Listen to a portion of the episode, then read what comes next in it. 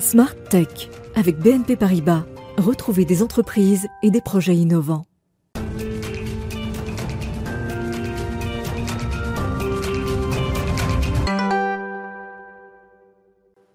Bonjour à tous, bienvenue dans Smart Tech que vous regardez sur Bismart dès 11h en direct tous les matins. Aujourd'hui, je vous propose de démarrer avec des conseils pratiques mais euh, ô combien importants avant d'envoyer euh, toutes ces données dans le cloud et de confier euh, ces données à des data centers. Eh bien, il y a tout un tas de process à mettre en œuvre. Oui, partir dans le cloud, ça se prépare et ce sera le sujet de mon interview avec Stéphane Asquette de Gility dans quelques instants. Et puis au cœur de cette émission, on va s'interroger autour de ce règlement européen dont euh, se félicite l'Europe depuis trois ans. Peut-être serait-il temps de le revoir, de le modifier, de le mettre à jour Est-il dépassé notre RGPD Ce sera la question que je poserai à nos spécialistes en plateau dans le Tech Talk. Et puis on retrouvera notre rendez-vous avec euh, le monde du libre. On parlera de la place du logiciel français et libre dans l'administration. Et enfin, on conclura par une découverte. C'est un nouveau projet de robot de compagnie que l'on vous présentera. Mais d'abord, donc place à l'interview.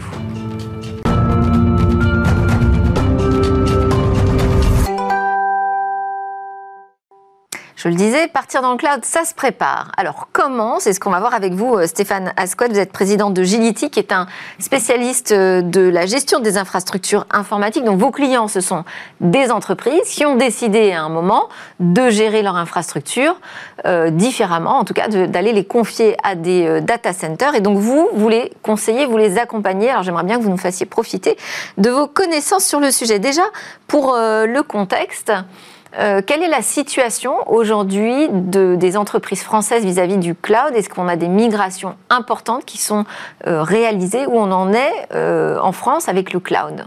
Alors aujourd'hui, en France, le mouvement est bien enclenché. Il y majorité des, des acteurs et des entreprises ne se posent pas aujourd'hui la question de savoir s'il faut aller ou pas vers le cloud. la solution, c'est quand est-ce qu'on va y aller et pourquoi on va aller dans le cloud.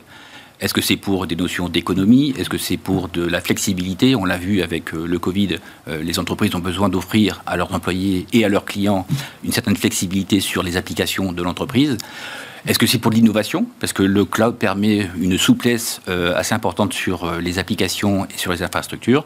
Et donc, pour toutes ces raisons, l'entreprise, aujourd'hui, doit se poser la question de comment j'aborde le sujet du cloud et comment je vais y aller et pourquoi faire. Et la réponse peut être négative, peut-être non, j'ai pas besoin de partir dans le cloud dans certains cas, peut-être, mais euh, je pense que la grande majorité aujourd'hui des entreprises euh, ont un intérêt de basculer tout ou partie de leur infrastructure sur du cloud. Et donc la première chose à faire, c'est j'imagine répondre à la question que vous venez d'aborder, hein. quels sont euh, mes besoins et mes objectifs? Exactement, c'est un projet aujourd'hui non pas d'informaticien, c'est pas un projet de la DSI, c'est un projet d'entreprise.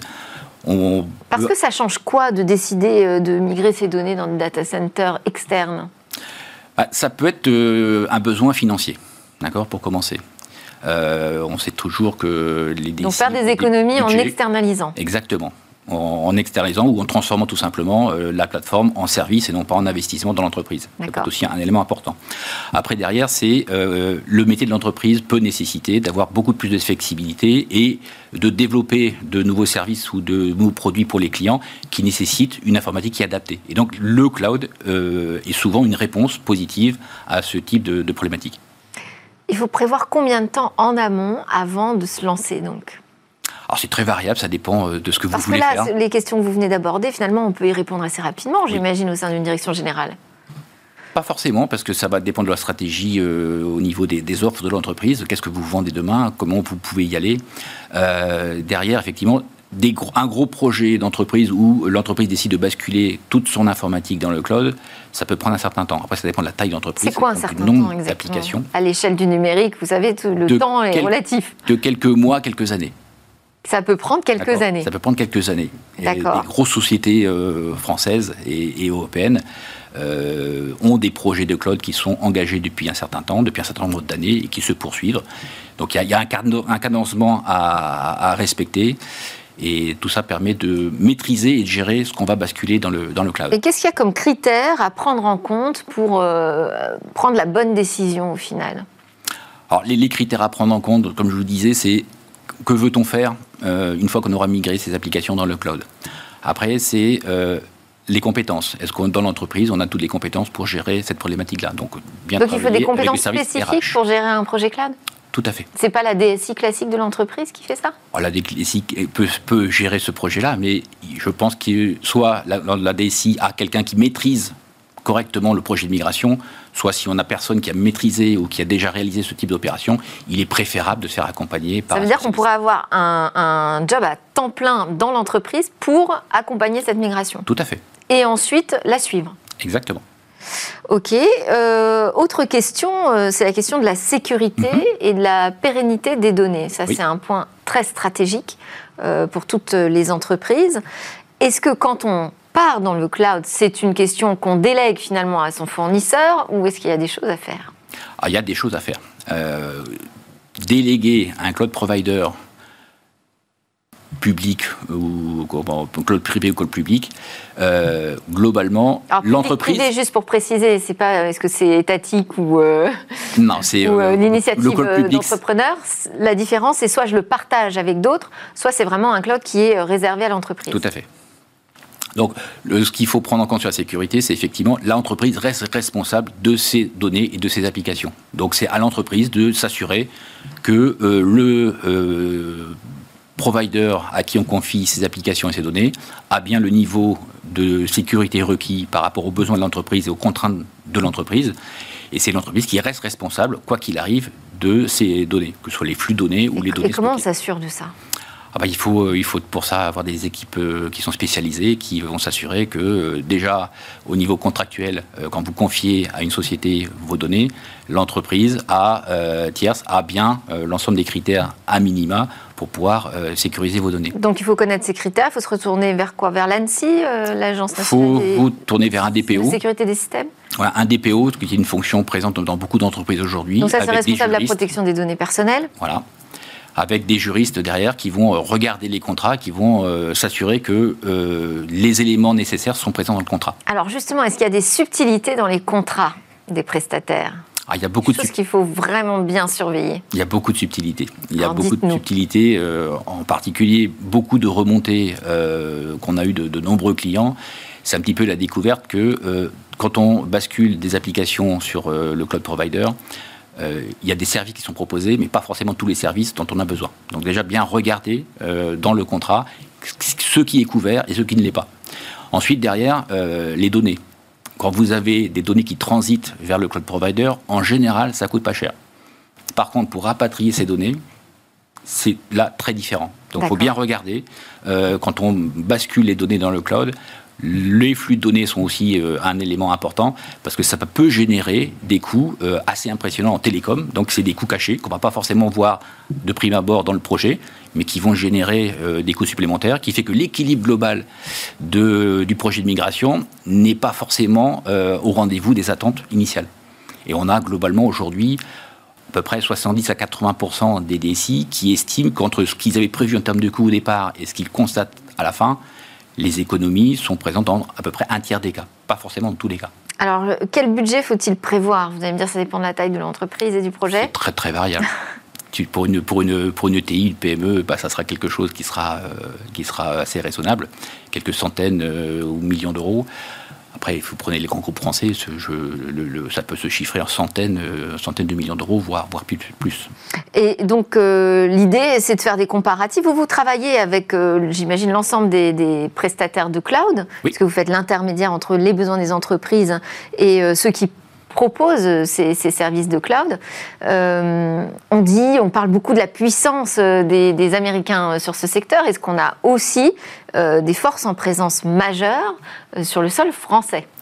Alors effectivement. Est-ce que, leurs services sont comparables à ceux des Américains? Alors effectivement, on a les GAFAM qui sont là depuis un certain temps, Google, comme Microsoft et consorts, qu'on connaît maintenant bien. Euh, qui ont euh, investi il y a déjà très longtemps et qui proposent des services euh, d'hébergement des applications, mais aussi tout un tas de services complémentaires, donc d'applications qui parfois peuvent remplacer des applications qui sont dans l'entreprise. En France, on a un champion national qui s'appelle OVH, qui se développe bien, qui essaie de, comment, bah, concurrencer ces, ces, acteurs américains.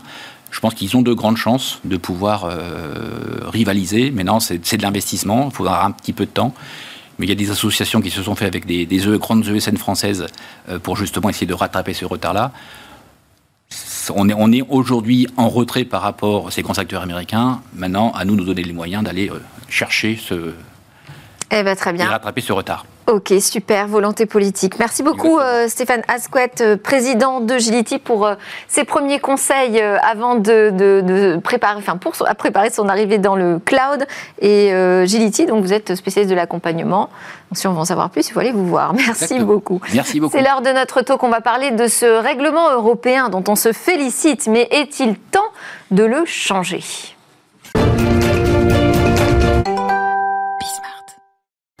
Alors, faut-il revoir cette copie du RGPD, le règlement européen sur la protection des données euh, faites ces euh, trois ans? Enfin, pas aujourd'hui, on les a déjà célébrés, mais enfin bon, peut-être est-il déjà dépassé au bout de trois ans. Euh, on a de l'autre côté de la Manche le gouvernement britannique qui commence à envisager une réforme de ces règles de protection des données personnelles pour alléger certaines contraintes. On entend même parler d'un Brexit du RGPD. Donc voilà, c'est la question d'ailleurs que vous avez posée lors d'un séminaire Jean-Noël de Galzin. Euh, est-il temps de faire évoluer le règlement européen Jean-Noël de Galzin, merci donc d'être avec nous. Vous êtes fondateur PDG de Walix, un spécialiste européen de la sécurisation des accès et des identités.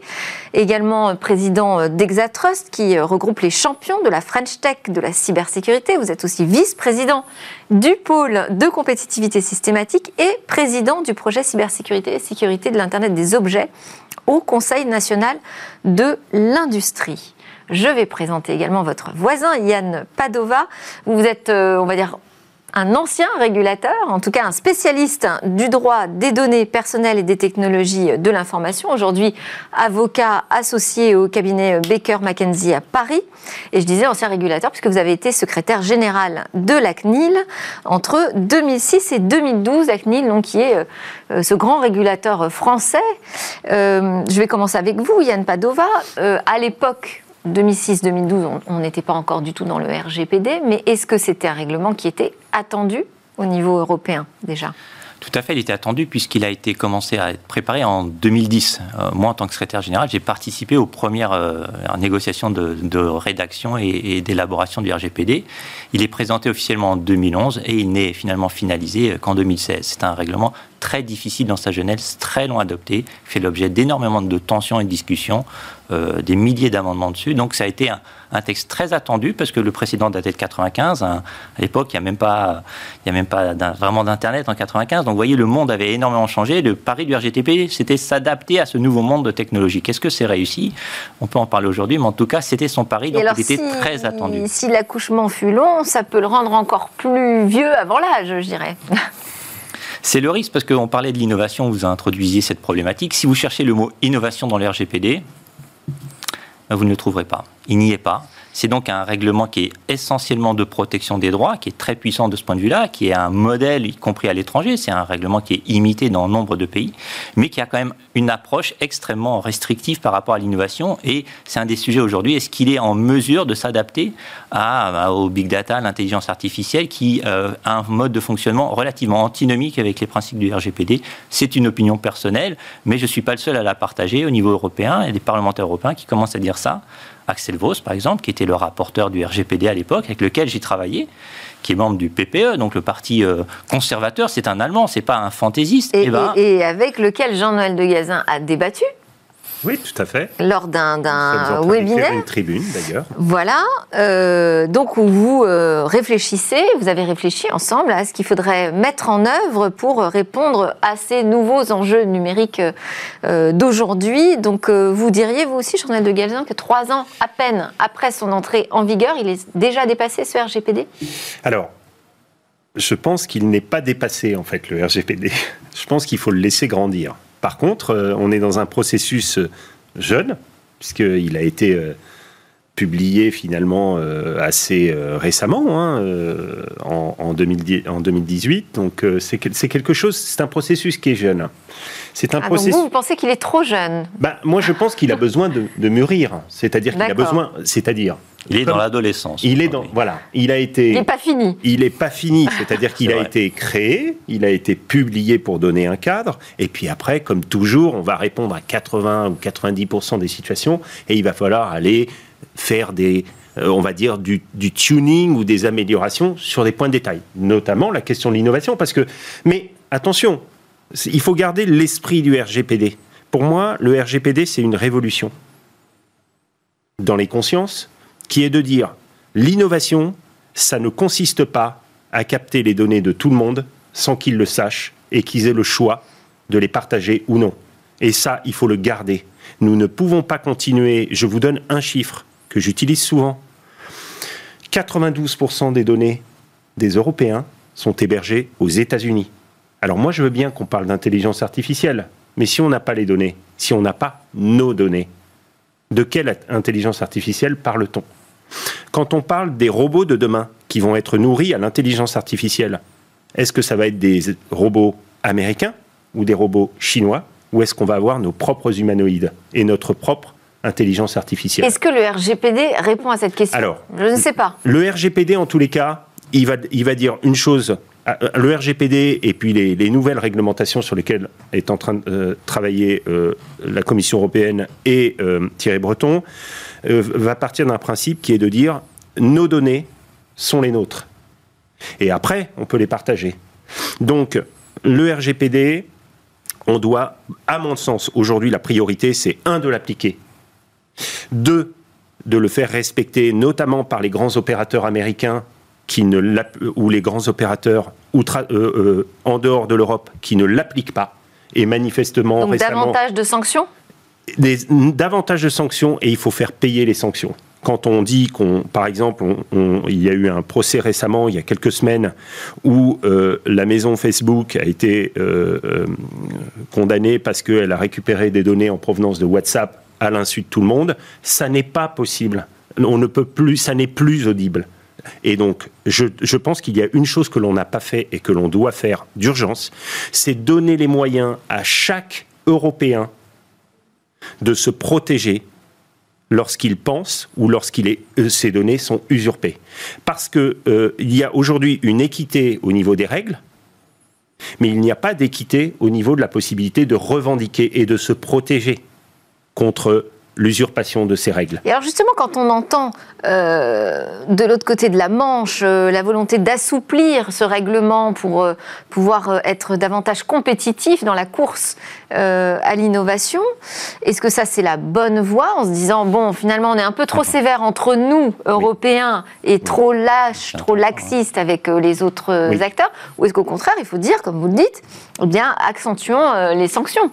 Bah, si vous voulez, il y, a, deux choses il y a accentuer les sanctions, c'est un des problèmes de la gouvernance du RGPD. Le RGPD est un texte, en effet, qui est essentiel sur les principes, les droits qu'il accorde aux personnes. Le problème, c'est sa mise en œuvre et, la gouvernance entre les autorités. Dans le dossier. Là, on a quand même un texte qui rassemble l'ensemble des, pays. Oui, mais le diable est dans les détails et dans la mise en œuvre. Vous avez un délai moyen pour les euh, dites procédures de sanctions euh, qui concernent plusieurs États transfrontières, donc, dont le cas qu'évoquait contre WhatsApp euh, mon voisin à l'instant. le délai est de trois ans d'instruction entre le début de la plainte et la sanction. Et euh, les délais moyens de certains régulateurs sont à 26 à 28 mois. C'est beaucoup trop lent. Et c'est un des problèmes de mise en œuvre, d'effectivité. Donc ça, c'est un point, je dirais. Et c'est aussi le fait que certains régulateurs sont, ont des sièges sociaux nombreux. Voilà. L'Irlande et le Luxembourg, pour ne pas les évoquer, et ont des moyens très faibles. Donc il y a un problème de fonctionnement. Aujourd'hui, dans l'évaluation du RGPD, cette gouvernance-là est questionnée. Il y a d'autres modèles qui existent, et celle-là, elle est, je dirais, insatisfaisante. Après, sur l'Angleterre. Une sorte de CNIL européenne ben, Après, c'est un, saut fédéral, donc c'est un saut politique. Hein. Moi, je suis avocat, je ne suis pas politique, mais passer à une organisation fédérale, c'est une décision politique. Mais peut-être que c'est la solution par rapport à cette fragmentation qu'on voit apparaître aujourd'hui. Deuxième chose sur l'Angleterre, effectivement, c'est toujours l'approche anglaise, c'est-à-dire qu'elle est très très pragmatique. Ils vont garder le RGPD, sinon ils vont interrompre les flux de données libres, ils vont plus être adéquats, comme on dit en langage juridique.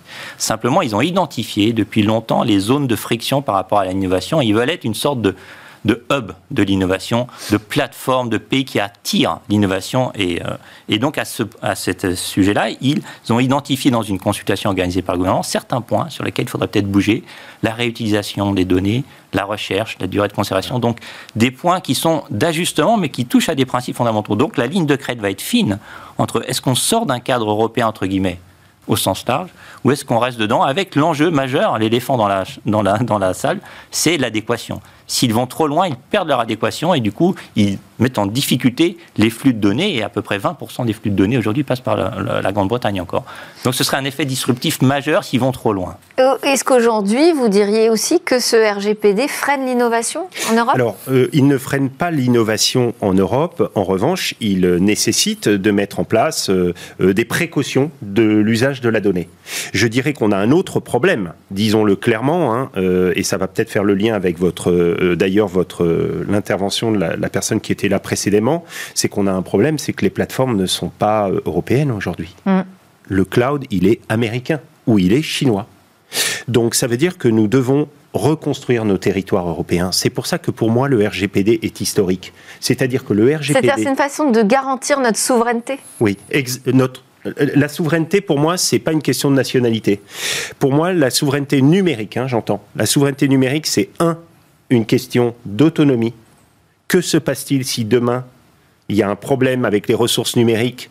Ben, qui va, est-ce qu'on peut limiter et donc du coup nous Européens se retrouver un peu comme on était euh, face à la pandémie et l'absence de vaccins euh, il y a quelque temps sur une autre pandémie sanitaire? Donc je crois qu'il y a un vrai sujet d'autonomie stratégique. Et il y a un deuxième sujet lié à la souveraineté, c'est la responsabilité numérique. Pour moi, la responsabilité numérique, c'est qu'on ne peut pas continuer dans un monde où 92% de nos données sont aux États-Unis. Nous avons un devoir de créer des territoires numériques, des plateformes de cloud, des usines digitales, de reconstruire une chaîne de valeur numérique dans lesquelles on respecte les données. Mais si je reviens à la question du RGPD et de l'innovation, oui où est-ce que ça coince aujourd'hui? Qu'est-ce qui euh, doit changer pour libérer l'innovation en Europe? Ben, Par exemple, il faut peut-être innover en inventant euh, des systèmes d'intelligence artificielle qui ne manipulent que des données anonymisées.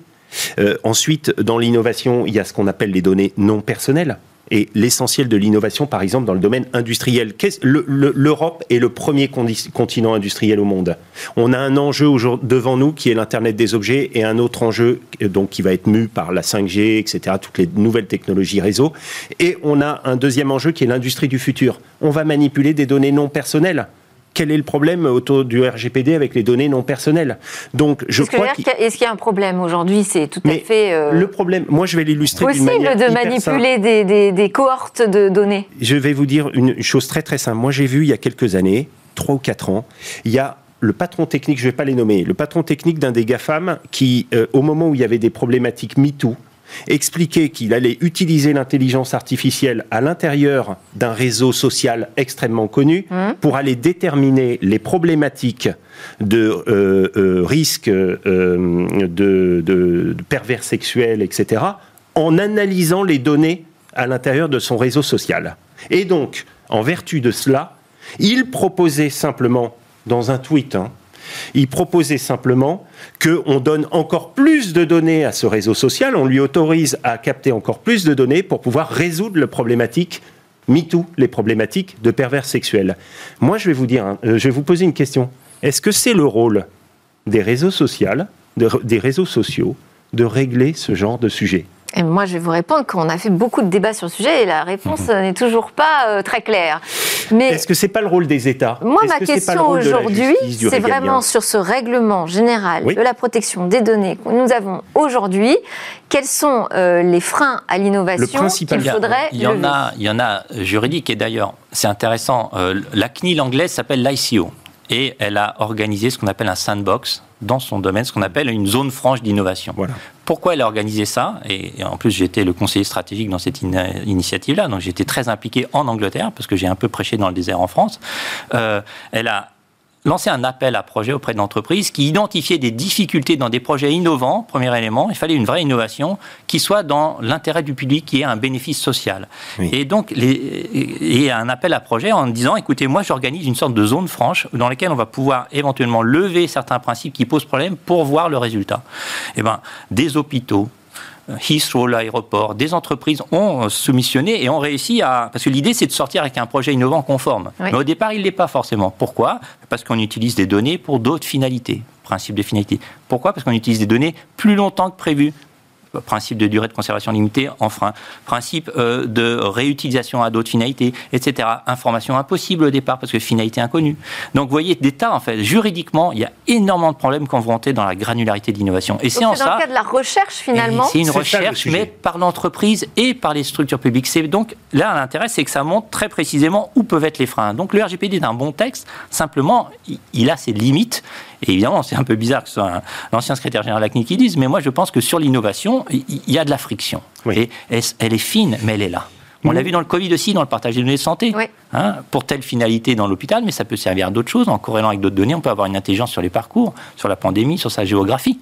Hein. Tout ça, c'est du partage de données. D'ailleurs, on s'est félicité aussi du, RGPD comme étant euh, euh, une façon de mettre la cybersécurité au centre de toutes les préoccupations des entreprises. Ça, c'est vrai, mais ça n'a pas empêché quand même les fuites de données. Hein. Non, non la cybersécurité, c'est quelque chose qui va permettre de contrôler l'accès aux données, identifier qui accède à quoi. Ça, ça va être un instrument pour l'application du RGPD. Ça va être l'instrument pour protéger les données, les chiffrer, faire en sorte que les infrastructures ne se fassent pas capter des données, que les entreprises ne se fassent pas voler les données.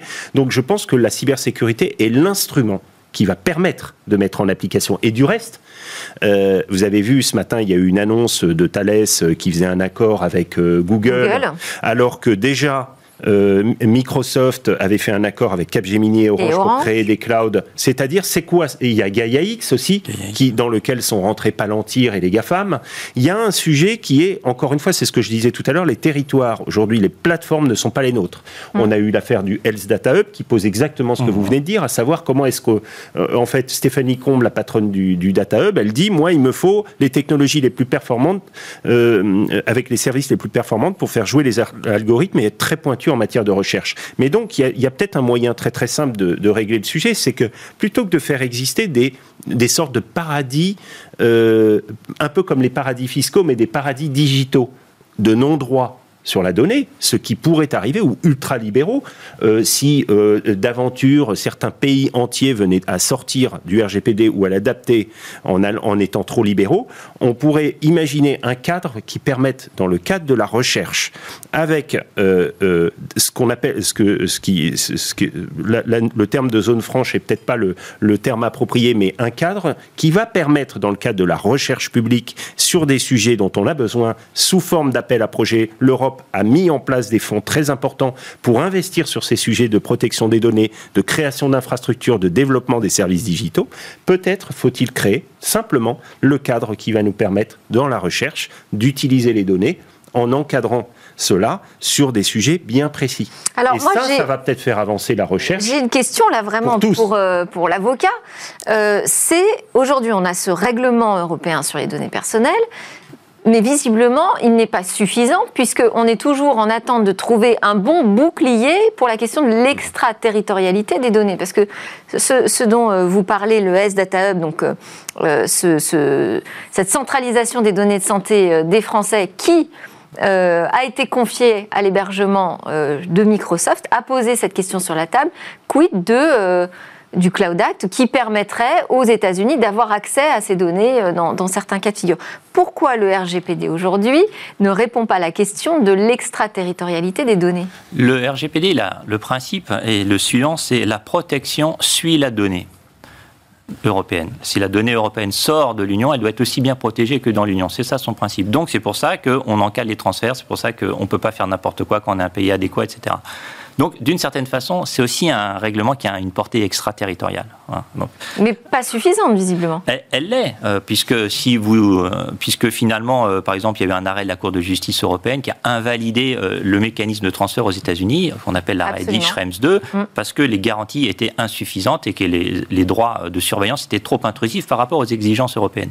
Donc, il y a un mais bloc. Pour autant, on travaille sur un autre privacy Après, c'est une question. C'est une, oui, voilà. On n'a pas réglé. mais non, on n'a pas réglé. Mais ça, c'est les entreprises ne peuvent rien faire. C'est un problème de droit public, c'est un problème politique. Est-ce que les Américains sont prêts à modifier leur droit intérieur de surveillance pour donner satisfaction aux Européens qui aient des droits sur la surveillance de leurs données. Est-ce qu'une évolution du RGPD pourrait pas être justement de prendre en charge euh, Le RGPD est déjà une exigence très forte en sortie des données, puisque si vous ne respectez pas cette protection, vous commettez une infraction RGPD et accessoirement potentiellement des infractions pénales en France. Donc le droit est là. Hein. C'est juste que, si vous voulez, après, il y a, y a une, un, aspect politique. C'est aussi un problème politique. Est-ce que les gouvernements sont prêts américains, aujourd'hui j'ai pas l'impression, à faire des efforts pour modifier leurs droits? Euh, et Donc on a un super règlement, bon, un peu dur à suivre, un peu, qui, fait reposer pas mal de responsabilités sur les épaules des, entreprises européennes. Mais le vrai problème, ce que vous me dites là, c'est l'application. C'est l'application et il y a un enjeu, je pense qu'il y a un enjeu majeur, c'est euh, on parlait d'innovation. Moi je pense que l'innovation, c'est comment est-ce qu'on va créer demain une innovation numérique qui soit RGPD par design. Hum. qui soit euh, privacy et security by design. Et ça, je pense que c'est un formidable. Pour l'instant, c'est pas adressé ce sujet. Ça commence. Ça commence. Et ça commence. Euh, là, on parlait d'OVH. J'ai entendu OVH euh, sur votre antenne là, il, y a, il, y a, il y a quelques minutes. Euh, c'est une société qui, aujourd'hui, est une société qui vient de l'innovation française, d'un entrepreneur, d'une famille d'entrepreneurs, d'ailleurs immigrés français. C'est intéressant. c'est un sujet d'actualité. donc, c'est une entreprise qui est en train de devenir un leader mondial. Mm. nous, dans la cybersécurité, les entreprises qu'on fédère à l'intérieur du groupement Exatrust, par exemple, on est un certain nombre d'ETI euh, qui commenceront à être installés. Euh, si je prends le cas de, la société Walix, on, arrive à la fin on est dans 10 pays différents. On a l'opportunité de créer des géants du numérique qui défendent une vision d'un numérique. Eh ben, on est d'accord. On va continuer sur la lignée de euh, ces sujets très engagés pour ce numérique français. juste après la pause, on va retrouver le, rendez-vous avec le monde du libre et on va parler de la place du logiciel français dans l'administration. Merci beaucoup. Merci. Merci, Yann Padova, avocat associé au sein du cabinet Baker McKenzie à Paris et Jean-Noël Dugazin, fondateur et PDG de Walix. Merci. Merci à vous. Merci.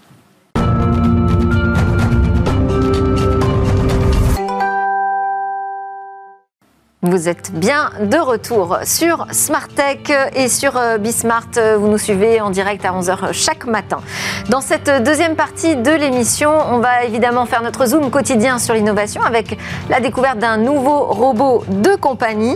Mais d'abord, nous avons rendez-vous avec le monde du libre, qui est une chronique assurée par Jean-Paul Smets, PDG de Rapid Space. Bonjour Jean-Paul, merci de m'avoir rejoint en plateau. Alors, on va démarrer sur euh, l'actualité. L'actualité du mois, bah, c'est euh, une accélération, je dirais, de, prise de conscience des enjeux de souveraineté, pas seulement dans Smart Tech, mais aussi par le président du MEDEF, Geoffroy Roux Bézieux, qui soutient les logiciels libres, ainsi qu'un Small Business Act, des quotas d'acteurs européens au nom de la souveraineté numérique. Et puis il y a cette autre actualité, c'est le directeur du numérique, de, pardon, interministériel du numérique, donc directeur du numérique de l'État, qui explique dans une note que Microsoft Office 365 n'est pas conforme à la doctrine du cloud au centre de l'État. Est-ce à dire, Jean-Paul, qu'il s'agit là à la fois d'une victoire du logiciel libre, mais aussi du logiciel français? En fait, je, suis un peu partagé et pour me faire un avis, je suis allé interroger les acteurs du secteur et quelques personnes à la, à la direction interministérielle du numérique. Donc j'ai commencé par euh, Alain Garnier, qui est le patron de Jamespot, qui fait un équivalent d'Office 365. C'est un très grand optimiste. Euh, qui trouve que même s'il y a quelques limites à cette note, ça va dans le bon sens et tout ce qui va dans le bon sens euh, doit être soutenu.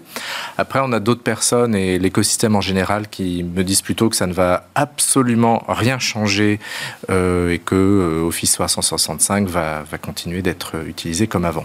Ah donc, ça vaut le coup de repartir de la note, précisément. Oui, parce qu'en fait, entre, y a dedans entre les titres qu'on peut voir dans la presse ou ce que peuvent dire les gens et le contenu de la note administrative, euh, en fait, la réalité est souvent un peu plus compliquée. Mhm. Donc, je suis allé récupérer euh, une copie de la note et je vais vous en lire euh, quelques extraits. Donc on, on la voit s'afficher. Allez-y. Donc, d'abord, la note indique le contexte, la circulaire 6282 du 5 juillet 2021, qui est en fait la, la circulaire qui définit la doctrine de l'État dite cloud au centre. Et euh, donc, euh, on va expliquer dans cette note, est-ce que Microsoft Office 365 est conforme ou pas à la circulaire du 5 juillet.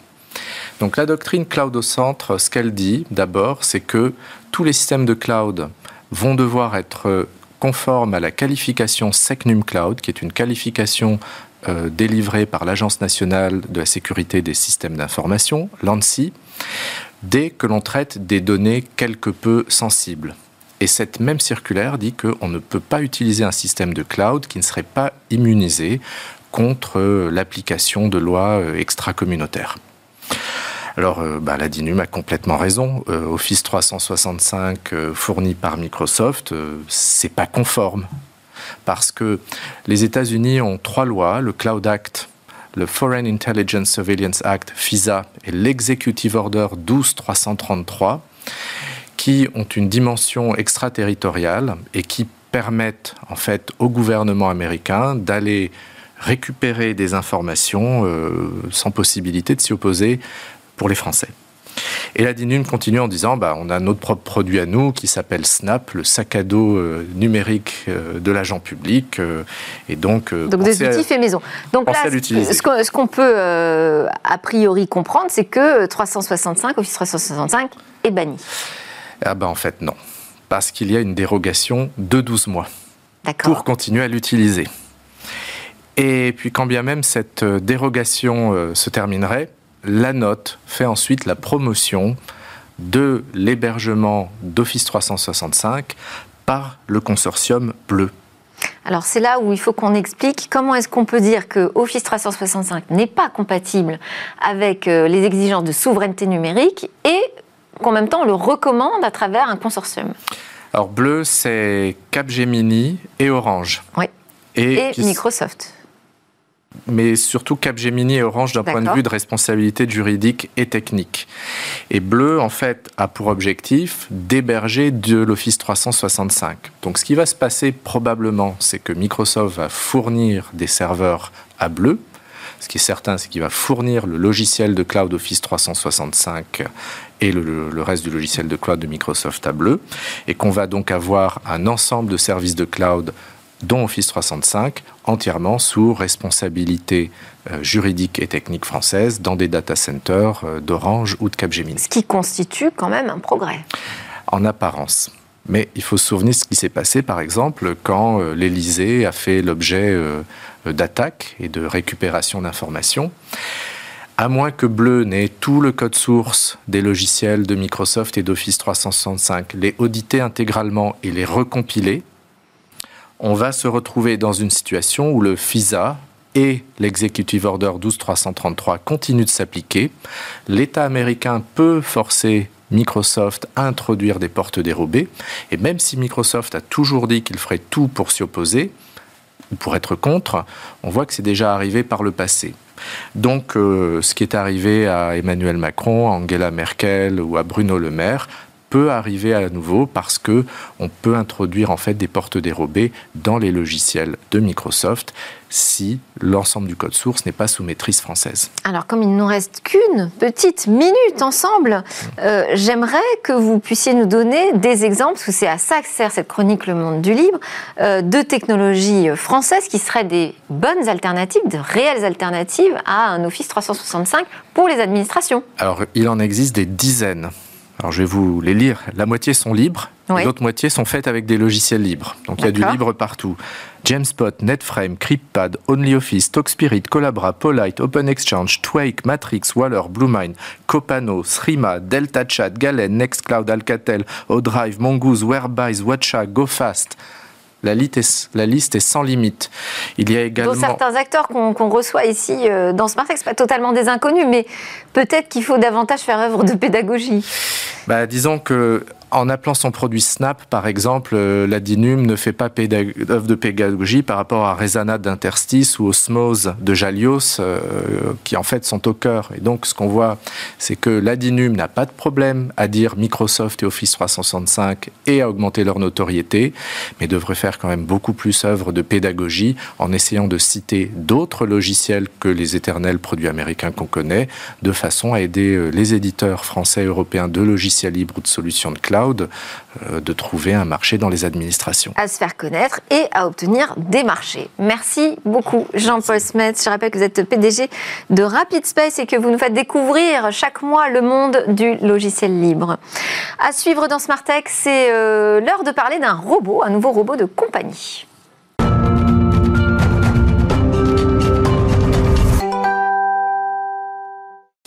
Alors, qui n'a pas rêvé d'avoir un petit robot à la maison pour euh, lui tenir compagnie? Bonjour ben, Cécilia. Bonjour Delphine.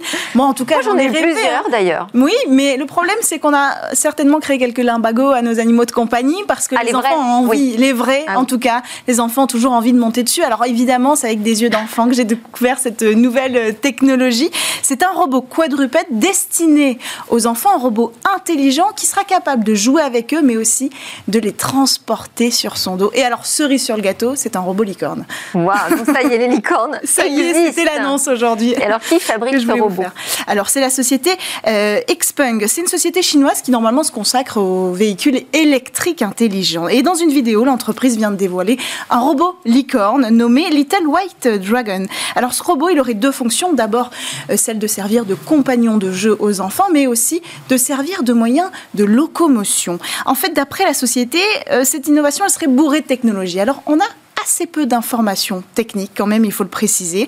Euh, ce qu'on comprend, c'est que sur l'autonomie, la société va utiliser son savoir-faire, en tout cas euh, pour euh, concevoir un robot à la fois autonome mais surtout électrique. Il est donc composé a priori d'un module d'alimentation sur batterie. Mais la société veut aussi s'attaquer à un autre domaine encore plus pointu, celui de l'intelligence émotionnelle. C'est l'aspect le plus ambitieux hein, dans le domaine de l'intelligence artificielle, une IA capable d'empathie, capable de comprendre le langage humain, mais aussi le langage corporel et c'est ce que promet cette société chinoise avec cette technologie. Le robot euh, serait équipé de capteurs vidéo capables d'enregistrer les expressions du visage et le mouvement du corps et une intelligence artificielle intégrée se chargerait d'interpréter tout ça. Des capteurs sonores par-dessus euh, cette technologie se chargeraient d'enregistrer les nuances dans la voix. Alors comme on n'a pas plus d'informations, restons prudents quand même sur ce point. On a déjà vu dans cette émission euh, des IA capables d'imiter les émotions humaines et aucune, après priori, pour l'instant, n'est ne serait-ce qu'au début du développement euh, industriel, à l'échelle industrielle. Donc restons prudents. Ce qui paraît plus possible, par contre, c'est la détection de mouvement. Le robot est équipé d'un système de navigation. Il est donc capable, grâce à des détecteurs de mouvement, de suivre l'enfant qui va jouer avec lui, mais aussi d'éviter des obstacles et de reconnaître des objets. Ces capacités-là, elles ont largement été éprouvées dans le domaine de la robotique. Le seul exemple euh, le plus concret, c'est les robots qui se baladent aujourd'hui dans les grandes surfaces donc on sait que c'est possible. Et puis on voit aussi dans ces images-là un ballon euh, qui semble faire partie de l'équipement, un objet connecté qui laisse présager des parties de foot avec le robot. Justement, le robot est équipé ben, d'un système de contrôle des mouvements pour se déplacer ou simplement pour taper dans la balle. Alors là, on voit des, images. Est-ce qu'un prototype a vraiment été fabriqué déjà? Oui, il a été dévoilé à la fin de la vidéo, ce prototype. Alors bien que son apparition soit assez brève, hein, elle a le mérite d'apparaître, et ce qui nous permet aussi de prendre la dimension de cette technologie au sens littéral du terme, puisqu'on comprend qu'elle fera à peu près la taille d'un enfant de 3-4 ans, si mes estimations euh, sont bonnes. Sur il fait penser au chien un peu de la, de la DARPA. Euh, oui, c'est vrai. vrai. Euh, une date de sortie? Non, ils disent qu'ils veulent sortir le plus vite possible, mais on n'a pas du tout de date de sortie. A priori, ils veulent pas se reconvertir dans le jeu pour enfants. Hein. L'idée, c'est de développer les objets intelligents connectés et surtout de cibler cet aspect très pointu de l'intelligence émotionnelle. Très bien. Merci beaucoup Cécilia Sévry pour euh, ces zooms quotidiens sur l'innovation. C'était Smartech avec beaucoup de débats sur les techs françaises. Merci à tous de nous suivre à la télé, sur le web et les réseaux sociaux. On se dit à demain pour de nouvelles discussions sur la tech.